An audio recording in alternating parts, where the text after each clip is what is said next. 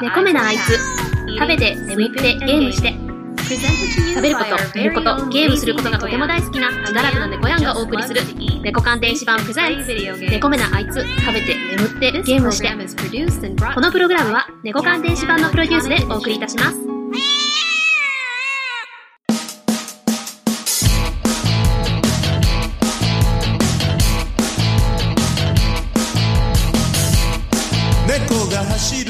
こんにちは、猫やんです。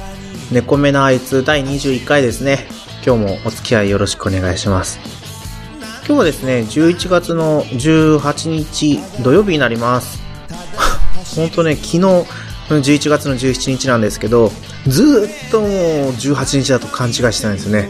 ああ、18日か、18日か。今日18日なんだ。じゃあ ACL の決勝あんじゃないかな、思ったらね、1日違ったんですね。だから、まあ今日、今日って言ってもね、皆さんこの配信を聞くのは多分もう12月に入っちゃうんじゃないかなとは思うんですが、はい。その時はどうなってるでしょうか？浦和レッズね、優勝してくれてたらいいんですけどね。日本の代表クラブということでね、皆さん、応援しましょう。終わってるけど応援しましょう。ということでね。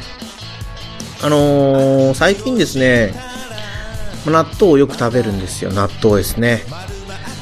それで、前まではまあ普通の納豆が好きで、小粒よりちょっと普通のサイズかな。でも大粒は、なんか、納豆の味が強すぎて、ちょっとなぁと思ってたんですけど、ここ2週間ぐらいですね、引き割り納豆がプチブームなんですよね。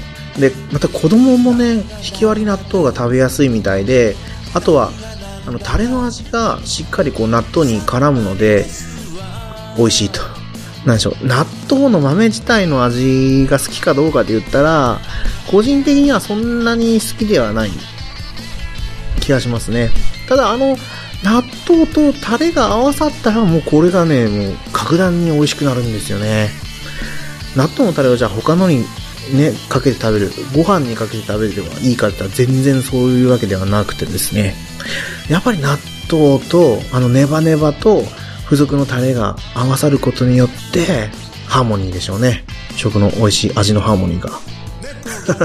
食レポなんてできないからね、うまく説明できないんですけど、ちっちゃい頃は、納豆は醤油をかけてたんですけど、最近大人になってからね、付属のタレの方がいいなって思うようになってきたんですよね。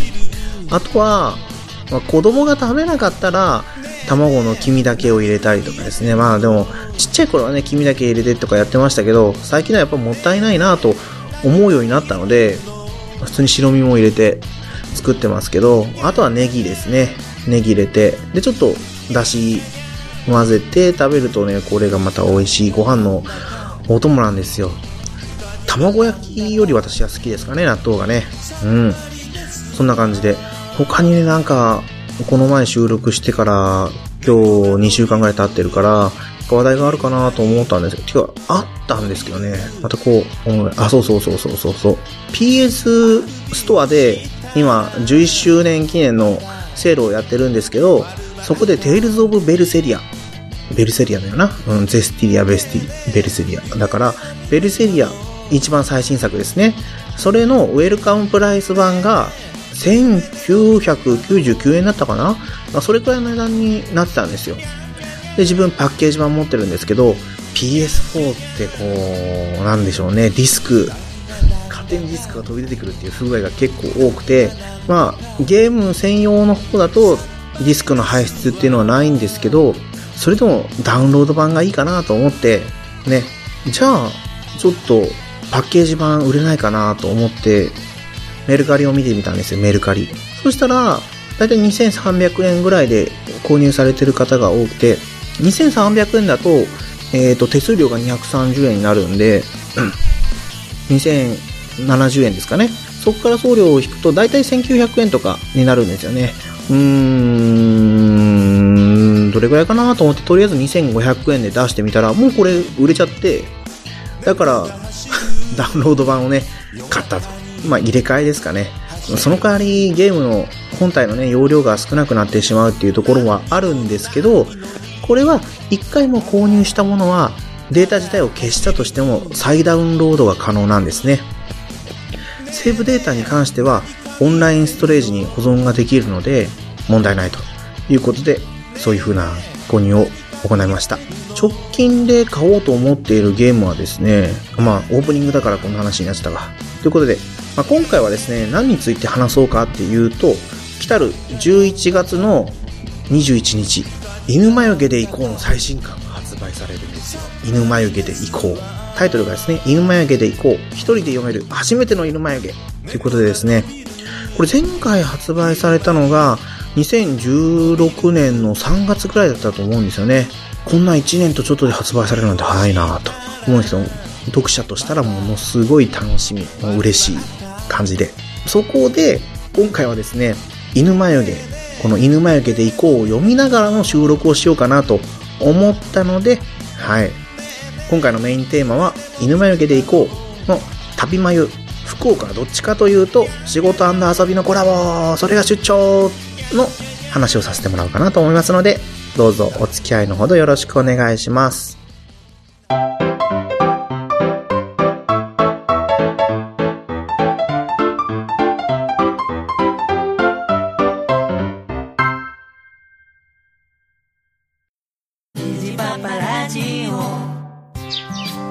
も水やりしよっかの父上。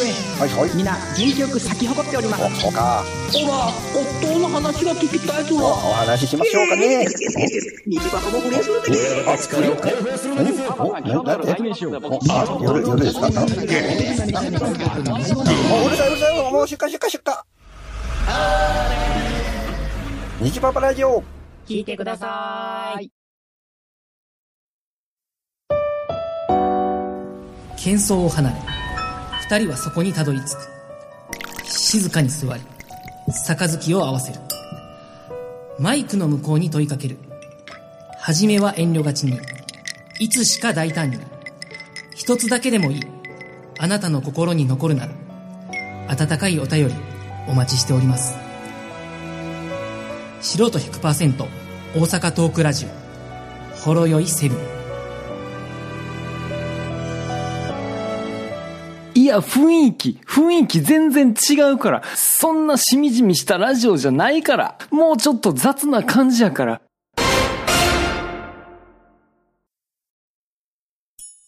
食べて眠ってゲームして。猫缶電子版プレゼンツ。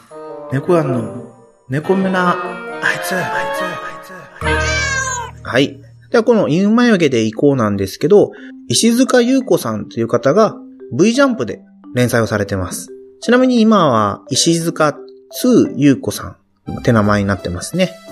ただこの 2っていうのももうだいぶ昔の話らしくて 昔の話っていうのもあれなんですけど、何かね、イベントがあれば、どんどんこうレベルアップしていくらしいんですよ。な、前見た時にはなんだかな、4とか5とかまで行ってるとかって話したけど、結構この出版の本の中では、石塚2にですね。2のままという風になっています。この犬眉毛で行こうはですね、もう本がですね、あんまり出版、出版数出さないんですよ。出版数って言えばいいのかな？だから本当に初版をね、買わないと手に入れるのが困難になってしまうんですね。一番最初の方、一番最初、本当に一番最初ですよ。1巻2巻。ちなみにこの犬眉毛で行こうは、1巻、2巻、3巻、4巻、5巻、6巻っていう綴りじゃないんですよ。1巻、2巻までは番号が振ってあったんですけど、そっからだいぶ次の発行までに間が空いたんですね。で、しかも名前、そこまでは石塚優子さんだったんですけど、3冊目から石塚2優子さんに変わってるんですよ。ちなみに3冊目と4冊目は、1巻と2巻のなんて言えばいいんですかね、ダイジェスト版みたいな。1巻と2巻のダイジェスト版じゃないですけど、そこまでの、こう、厳選作品を選んで出版するみたいな感じの内容になってましたね。まあ、そんなわけで、毎回ね、こう、名前が変わってくるんですよ。で今回読むのがこの、旅眉。福、どっちかというと、福岡っていう名前になってるんですね。表紙が本当に、もうルルブとかあの、旅行雑誌で、表紙にはですね、まあ、地球が下にこうバーンって乗ってて、で、多分福岡の景色なんでしょうね。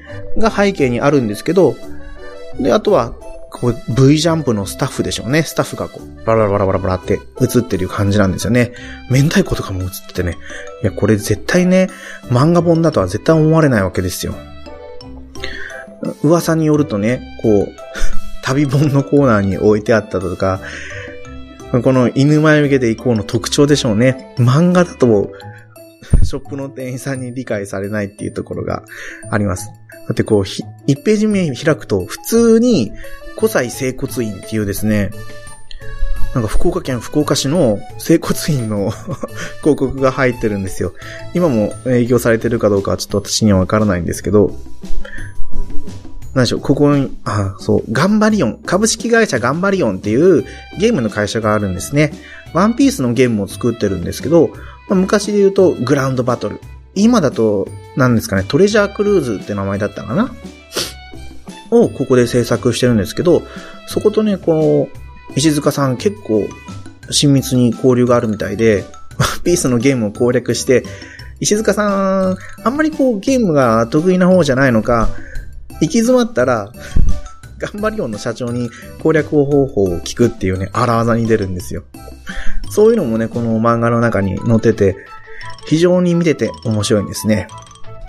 で内容が、もう時代、時代に合ってないっていうわけじゃないですけど、プレイステーション4とか出てる、ね、このご時世に普通にスーパーファミコンだったりのゲームを取り上げてるんですね。1ページ目開けて、で2、2枚目、4ページ目開いてくると漫画が来るのかなと思ったら、もう 全然違う。あ、これはね、ガンバリオンのちょっと特集をやってますね。このスポットを押さえれば君も福岡通間違いなしと。いうとこで、おやつどころガンバリオン。おやつどころガンバリオンって書いてあるけど、これガンバリオンの車内のおやつ置いてあるところだから、多分一般人の方がいけない。あ、書いてあります。残念ながら一般の方の見学はできません。そりゃそうだ。で、そこから、まあ、ここまでか。5ページまでは福岡の話がちょっと載ってますね。でも、観光スポットっていう感じじゃないですね。大堀公園だったり、宝山山、宝宝満山か、山の話。高砂二丁目バス停って、なかなかね、こう、通なところをついてくる感じがします。で、これが発行されたのがいつかな？何年だろう？えーと、2011年の11月29日ですよね。今から6年前ですけど、しょっぱな特集されてるゲームが渋、あ、渋谷じゃなかった。428ですね。封鎖された渋谷で。ということで、このゲームは人格のそして秘密基地全員集合のジンタさんがもうマイフェイバリットゲームっていうほどのソフトなんですけどね。この特集をされたり、されてるんですよ。で、ゲームの流れを話すかって言ったらね、これ、石塚さんと、その編集者がですね、登場人物になって、コミカライズ、ね、コメディタッチでね、こう、内容がいくんですよ。でも、この時の担当さんが斎藤さんって言うんですけどね、斎藤 V って言ってるんですけどね。なんか、描かれ方が、うーん、一言で言うと、ブ男なんですけどね。なんか うまく説明はできないのは申し訳ないですけど、シリアスな話なんですけど、この斎藤さんが登場することでね、全然思考 シリアスじゃない面白い内容になってるという感じですね。いろいろあって、この石塚さんのよく RPG とかやると、主人公の名前が単純な名前じゃないんですよ。なんて言えばいいだろう。猫やんと101匹のワンちゃんみたいな。例えるのはね。で、その、あとは、なんだ、かまいたちによる、私なんだ、そこら辺ちょっと忘れたんですけどね。誰々と熊たちとか。なんかね、シリアスなゲームなのに、その名前が出てくるだけで、こう、全然シリアスじゃなくなる。すごいなと思いますね。そういうとこでね、こう、想像力をかき立てながらのプレイができるっていうのはすごいなと。単純にね、私は自分の好きなキャラクターの名前をつけるだけっていうとこになっちゃうんですけど、ちなみに、今回は、これ、いろいろこう、名前が書いてあるんですけど、ページ4が福岡デビューをエンジョイ、頑張りエリア、さっきのとこですね。で、ページ6から、しかしこのゲームで一番輝いていたのは、文句なしにナスビだ。これだけじゃ何のゲームを取り上げてるか本当にわかんないですよね。これが428、大か小か大か小かとか、あと、そうだ、博多へ行こう。別に学べないニュースとか、2010年7月20 12日の欄。うん。一応これほんとね、ゲ、ゲームを取り上げるような本なんですけどね。で、最後の方になってくると、あ、ありましたよ。その名は R、あ、これは違うか。3DS について触れてみる。とかですね。忍びスタッフとかですね。パラパラっとめくっていくと、あ、そう、やっぱね、これ、この本を読んでいくと、V ジャンプ編集内のちょっと状況が見えてくるんですよね。昔、この犬眉毛で行こうの編集者だったイオクさんって言うんですけど、その人が編集長になりましたとかね。いろいろそのところが出てきた。私これで、あ、ドクターマシリト、あられちゃんにドクターマシリトっているじゃないですか。あのマシリトが、その、ジャンプ編集内の、普通のこのリアルな人から撮ったものだっていうのを初めて知って、ああ、そうだったんだ、と思うんですけど、ね、あの、鳥山明先生の、あられちゃんでもそういう風に扱いされてますけど、この犬眉毛で行こうでもね、やっぱりね、なんだろう、フリーザ様みたいなね、扱いだったりするんですよね。あ、フリーザ様はまた別の人かな。でもね、やっぱそういうキャラなんですよね。あとは、この石塚さん、遊戯王が大好きで、すごいね、前なんか、本当にこう遊戯王のタッチそのままに描かれてたりだとか、あとは、ね、本当に他の、その遊戯王の作者さんだったりとかも出てくるんですよね。一つ、どっかね、なんか、あ、そう、さっきの 3DS に触れてみよう。あ、これは違う。未来は意外とすぐそこにだ。未来は意外とすぐそこにっていうところで、このサイト編集者の斎藤さんが、ここ2回ゲーム会から話が離れちゃってるので、今回は犬前はゲームネタをと思ってね、意気込んで、石塚さんのところに行くんですけど、まあ、ピンポーンってインターホンをしてドアが開けたらもう、なんか石塚さんがドラクエのキャラに扮した、俺格闘家ですかね。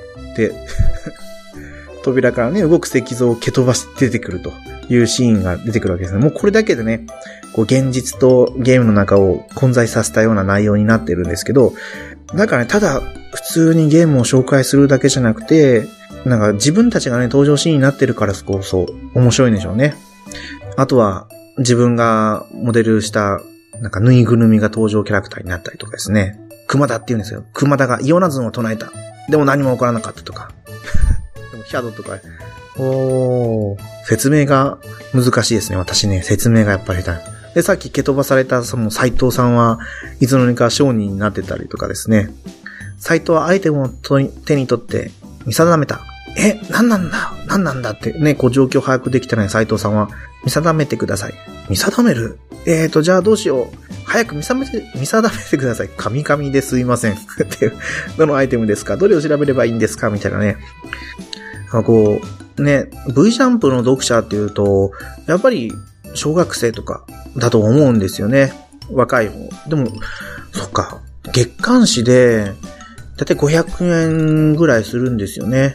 子供にはちょっと高めな気もしますけど、遊戯王のカードが付いてたりだとか、あとはゲーム情報がね、やっぱり多く載ってるんで、うん、やっぱり小学生向けなのかな。大人になってから読んでもね、楽しいんですけど、最近ね、まあ、買えばいいでしょうけど、立ち読みしちゃうんで、ああ、ここ V ジャンプ置いてるコンビニ珍しいなと思って立ち読みしたりとかですね、やるんですけど、あとはね、で、結局これ何あ、そう、ドラクエ3をやってるんですよ。2011年ですね。ドラクエの話を取り上げてやってるんですけど、鍵穴に正しく入っていません。やり直してくださいとか。あ。献身的な状況よねとか。うん、うまく説明できないですね。でもいろいろこうね、考えるんですよね。こんなゲームがあったらいいんじゃないのとか、3DS。3DS の想像も DS がパカってこう開くタイプだったじゃないですか。だから 3DS は、その3枚に折りたためて 3枚に開くんじゃないかとかっていうような想像をね、書いてあったりするんですね。で、また斎藤さんのね、ツッコミが的が違います。何もかも違います。ドーンって。プ男の顔が一番トップに出てきてね。この表現面白いですよね。で、その 3DS が流行ってる時にね、DS ソフトやったりだとか、大神で、とかですね。やったことないゲームですけど、これを見ると、いやー、面白いのかなやってみようかなとかって思うわけですよ。それで、前、あれやったかなあれ。そう、動物の森にも私手を出しましたし、あとは自分がやったことないジャンルもやってみようかなと思って、ルーマニア、ネギ太平で、ネジ太平だったかなって人が出てくるルーマニアっていうのもやってみたし、あまり得意じゃないアクションで、ニアオートマタとかもですね、やってみようと思ったんですよね。ちなみに、ああ、そうか、まあ月刊誌だから、連載回数ってあんまり多くはないんですね。うんあと、ちょくちょくね、これページ数が多分6ページぐらいなんですよね、V ジャンプの中で。ただ、だ記念すべき200回とか、いうところは、900、あ、900、900ページじゃなかった。9ページに増えたりだとかするんですよね。あと、この見てたら、ピクロスとかもすごい好きみたいなんですよね。立体ピクロス。なんか、どんだけやってんだってぐらいピクロスやってたりだとか、あとは石塚さんは、三国無双。三国無双はすごい好きでしたね。なんか、何のキャラクターだったかなもう本当に、加工トンだったかな加工トンにすごい、ベタボレで、加工トンしか使わない。自分は加工トンにな、いや、そう、自分は加工トンになってたんだっけなとか、本当にね、ぐだぐだな内容になってますけど、面白いんですよ。ぜひね、みんなに読んでもらいたい作品なんですよね。だから、一冊1404円するんですよね。うん。ちょっと高いんですけど、だってこれが1年後、2000円とかまで値上がりしてるんですよね。もう出版されない、絶版されてるからってことで。で、欲しい人はやっぱりいるんでしょうね。あ、やっぱり買おうかなと思ったけど、1年後にまさかね、もう絶版になってるなんて思わないですもんね。そうそう。ドッキリちょい裏話。何の裏話なんだろうと思いますけど。なんかいろいろありますね。通信対戦100円。あ、ナルトも好きみたいですよね。あとは他に、喧嘩番長。PSP のソフトですよ。PSP のソフト。喧嘩番長5。今回はなんかそんなに古いソフトはやってなさそうですね。あ、やっぱり、戦国無双出てましたよ。ウーさん is number one! あ、でもこれ戦国無双じゃなくて、あ、三国無双だってさっき言った。でもこれは戦国無双っぽいですね。信長とか、今川義元撃破とか。これは、石塚さんは何のキャラクターになってんだろうね。ねとか言ってて、皆さんわかんない。やっぱり戦国無双クロニクル。あ、そっか、3DS のソフトで戦国無双ってなんか画面ちっちゃいからやりにくそうだなとは思うんですけど、実際にやってみると面白いだろうな。あ、これ主人公オリジナルなんだ。ね、主人公は部長じゃないから宿務なし。つまり自由。命がけで誰かの命令に従う必要なし。だよねって、石塚さん言ってる。やっぱそういうところもいいんだろうね。ほんとね、自分の好きなプレイをする方が、あ、プレイをするのが好きみたいでね。その名はる、あ、200回とん、ここもやっぱりね、ゲームじゃない。今回、やっぱり旅眉ってこともあって、ゲームじゃないことも多いんですね。あ、来ました。この 3DS について触れてみるっていう回なんですけど、えーと、V ジャンプ編集部員にはメーカー、メーカー担当というものがあるそうですね。で、えーと、で、ちなみに、え石塚さんじゃなかった。斎藤さんか。斎藤さん多分任天堂が担当なのかな？ちょ書いてないですけどね。これ斎藤 V が 3DS をわしづかみにして登場してくるところから始まるんですよ。時代は 3DS なんですよ。プハハハハハみたいな。ただ、どうかな？なんか違うんだよね？っていうような切り込みから入っていくんですよね。石塚さんね。ミーを作ってるみたいですね。ミーをね。織田信長をミーで例えるとどうなのかなっていうような話になってるみたいですけど。うん。でもこのミーを作るっていうのは楽しい、楽しい、自分ね苦手なんですよ。自分のキャラクターを作るだけで精一杯で、結構他のキャラクター作っ、多分だからね、あの、なんだっけね、友達コレクションとか、ああいうのは苦手ですね。ミートピアっていう RPG もありましたけど、見てると楽しそうなんですよね。親バカゲームミュージアムのコロさんが、多分ミートピアっていう RPG のゲームでいろんなキャラクターを登場させてやってますけど、面白そうと思うけど自分がやってみると、ああ、作るのが大変なんだろうなって思ってやめちゃうんですね。ああ、でもこれちゃんと 3DS の特集をやってますね。本体の色が気になるとか、何かをのり付けした時に押さえたり使えるとか、なんじゃそりゃみたいな。そんな感じでね、本当にこう自由気ままな内容になってるゲームな、あ、ゲームじゃなかった。方なんですよ。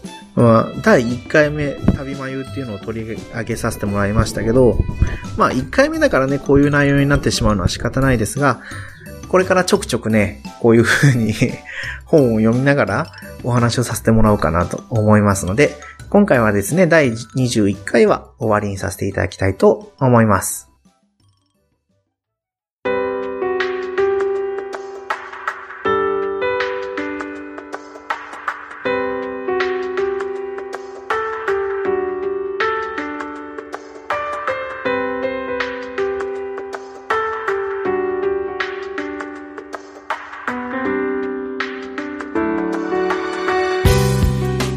はい、エンディングです。猫目なあいつではお便りお待ちしております。ハッシュタグ、猫目なあいつでもお願いします。綴りはもう、うちの番組名と全く同じです。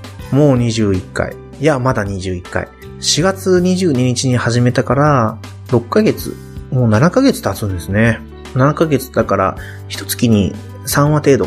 そう思うとペース的にはね、うん、10日に1回ぐらいとかなのかなだって週1だともっと配信がありますもんね。4、7、28ぐらいだから。まあまあ、ゆるゆりとやっていくね。ほら、うち食べて眠ってゲームしてっていう、このぐうたらなね、内容を送っていくという番組になってますので、はい。